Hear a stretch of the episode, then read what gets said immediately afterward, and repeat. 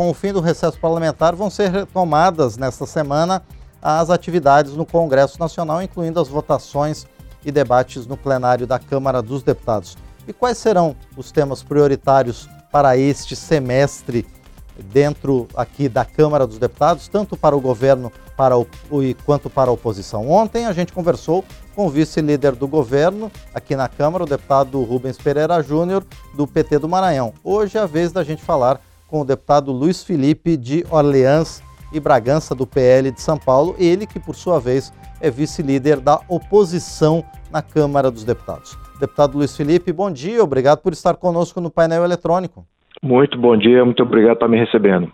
Deputado, o prazer é nosso em estar com o senhor aqui no painel eletrônico no dia de hoje. Bom, deputado Luiz Felipe de Orleans e Bragança, no primeiro semestre a reforma tributária foi votada aqui na Câmara, assim como outros temas como o arcabouço fiscal e também é, o voto de qualidade no CARF. Para o segundo semestre, deputado, a pauta econômica deve continuar sendo o motor da Câmara dos Deputados? Sim, eu acho que essa, infelizmente, eu acho que o governo ele quer se consolidar na, na sua capacidade de controlar o sistema arrecadatório, centralizar ainda mais as políticas públicas, centralizar ainda mais a arrecadação em Brasília.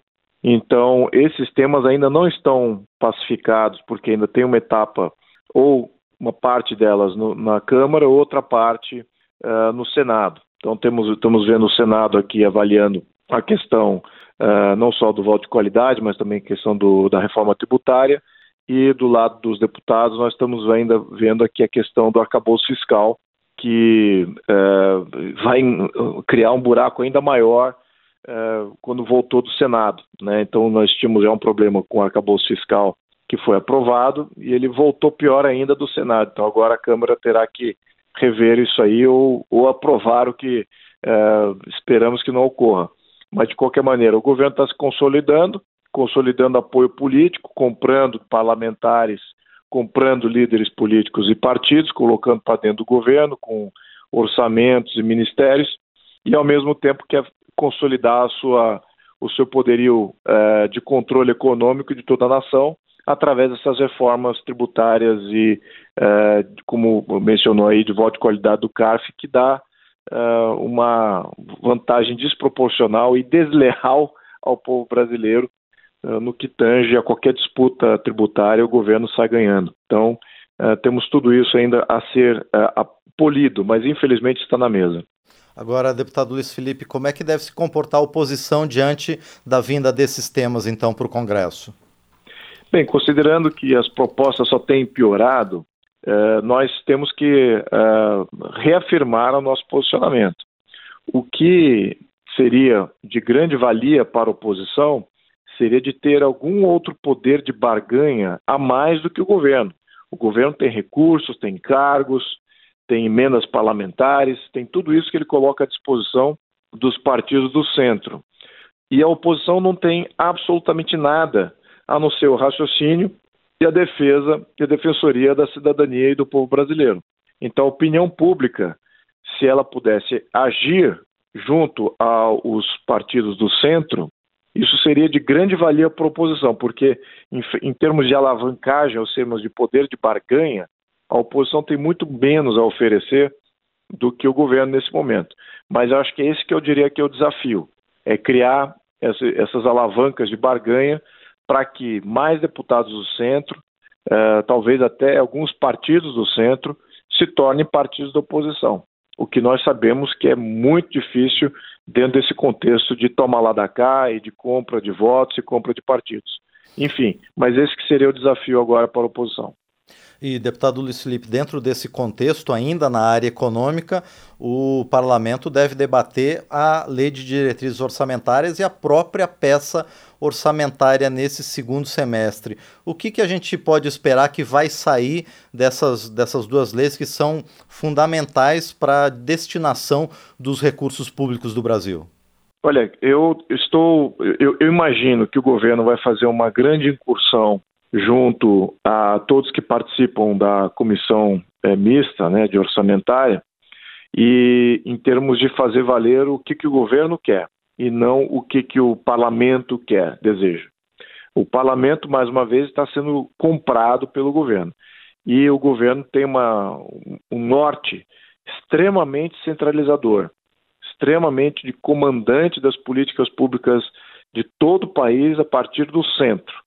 Isso é ruim, não é o melhor, é, não é o melhor ente federativo para determinar as idiosincrasias que existem em todo o Brasil e também a qualidade e a intensidade de entrega de serviço público em todo o Brasil. Esse tipo de modelo não funciona. Mas eu imagino que isso não passe pela cabeça de nenhum dos uh, agentes do governo, então eles vão querer, de fato, comandar também as diretrizes orçamentárias no sentido de replicar o que o governo quer. E vão fazer de tudo, como tem feito, em termos de dispêndio de recursos, para comprar os deputados e, e, e partidos para alinhar a lei de diretrizes orçamentárias junto com o plano de governo. Então, essa que é a minha expectativa. Infelizmente, esperamos que tenhamos aí uh, deputados e oposição presentes uh, nessas comissões com força o suficiente para, no mínimo, colocar um pouco de bom senso naquilo que está sendo aprovado, para que a gente ainda tenha um Brasil no segundo momento. Sim. E, deputado Luiz Felipe de Orleans e Bragança, além desses temas econômicos, o Congresso deve se debruçar nesse segundo semestre sobre questões relativas ao controle de armas. Parece que nesse sentido vai haver um pouquinho mais de resistência contra uh, os decretos do governo, ou vai ser da mesma forma, deputado? Espero que exista uma consciência, porque muitos dos deputados, independente das suas filiações partidárias, eles uh, têm uh, defesa pessoal, eles têm armas em casa e, e entendem o benefício que é você se proteger e não depender de agentes públicos para fazer a sua proteção individual, porque é simplesmente impossível que os sistemas de segurança do Brasil protejam a todos a todo momento. Isso não existe em nenhum lugar do mundo. Então, a maioria dos países requer uma cidadania mais ativa na sua proteção individual. E muitos dos deputados eles sentem exatamente essa realidade. Eles não sentem uh, a utopia que o governo quer implementar, que é um controle de armas em que todo mundo anda desarmado e somente criminosos, aqueles que violam a lei, armados.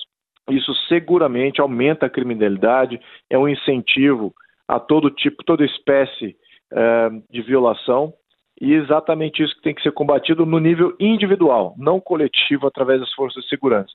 E os deputados têm essa consciência. Então, essa amplitude de deputados, como afeta eles individualmente, é bem provável que a gente tenha uma boa resistência aí, uma resistência mais salutar com uh, relação a esse tema, uh, sobretudo sabendo que uh, esse tipo de política que o governo quer implementar, ela é prejudicial à população brasileira, coloca todo brasileiro em risco.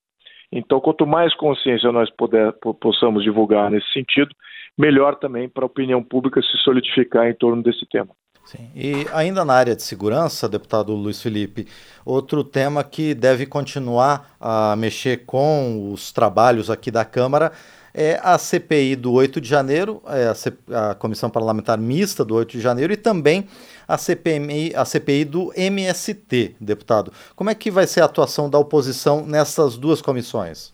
Olha, veja que nós temos aí uma condição assimétrica nessas duas uh, CPIs. Por exemplo, na CPMI do 8 de janeiro, a oposição ela é minoritária, ela não comanda, ela não tem a presidência, não tem a relatoria, e há poucos deputados e senadores que compõem uh, o quadro da comissão. Então, a situação, os governistas estão em maioria, controlam o presidente, controlam o relator e tem maioria ali na, no comando. Então, eu diria que essa a CPMI uh, eh, do 8 de janeiro ela é muito dependente de pressão de opinião pública para averiguação dos dados. Por quê?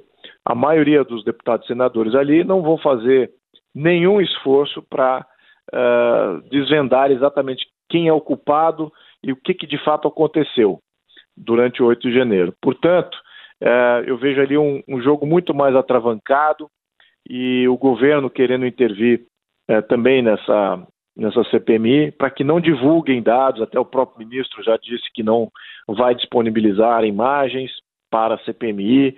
Então, isso já demonstra que é uma luta muito mais acirrada, muito mais atravancada, extremamente dependente de opinião pública e menos dependente dos senadores e deputados da oposição que estão em minoria. Então não tem como comandar aí o jogo dentro dessa CPMI. Uh, no caso da CPI do MST, é exatamente o oposto. Nós temos ali um quadro majoritário em que temos a uh, presidência e temos uh, relatoria, temos também vários deputados que estão envolvidos, uh, que compõem essa CPI do MST, que são capazes de levar ao fundo o que que uh, todas as mazelas que são criadas pela existência do MST, que na minha opinião é um grupo terrorista manipulado para fazer violações de propriedade, para fazer acharques e que de nada tem a ver com a questão de reforma agrária, que, com a questão social que eles propõem. E é isso que eu acho que tem que ser desvendado nessa CPI do MST. Então, é, ali temos uma chance maior de ter contundência e exposição dos fatos e da verdade. Então, isso que eu acho que eu, eu, vai ser a dinâmica de cada uma dessas uh, uh, instituições, CPMI e CPI, uh, é, e com esse, com esse quadro de dinâmica. Né? Então, esperamos opinião pública aí na CPMI de 8 de janeiro, e temos aí um quadro representativo para a CPI, CPI do MST que é capaz de fazer um bom trabalho aí na desvendar exatamente o que, que é o MST e por que, ele ainda está em existência e se ele vale ou não para a população brasileira. E, deputado, dentro de todo esse quadro, o Congresso abre os trabalhos com 17 medidas provisórias em pauta e três delas já perderam a validade agora no mês de julho. Como é que vai ser o início dos trabalhos aqui no plenário da Câmara, deputado? Pois então, tudo vai depender, na minha opinião, dessa negociação que está acontecendo é, junto ao Lira e aos líderes de partido para definir se eles terão mais ministérios e mais emendas uh, para definir todas essas medidas provisórias. Se por acaso os partidos do centro forem exitosos nas suas barganhas junto ao governo, é, é muito provável que eles comporão a base governista para fazer toda a aprovação necessária de medida provisória que o governo deseja.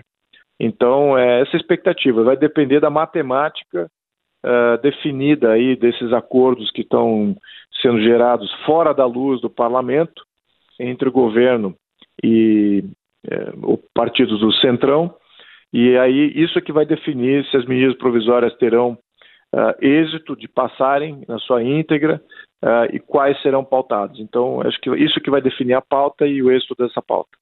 Perfeito, nós conversamos então com o deputado Luiz Felipe de Orleans e Bragança, do PL de São Paulo, ele que é vice-líder da oposição aqui na Câmara dos Deputados.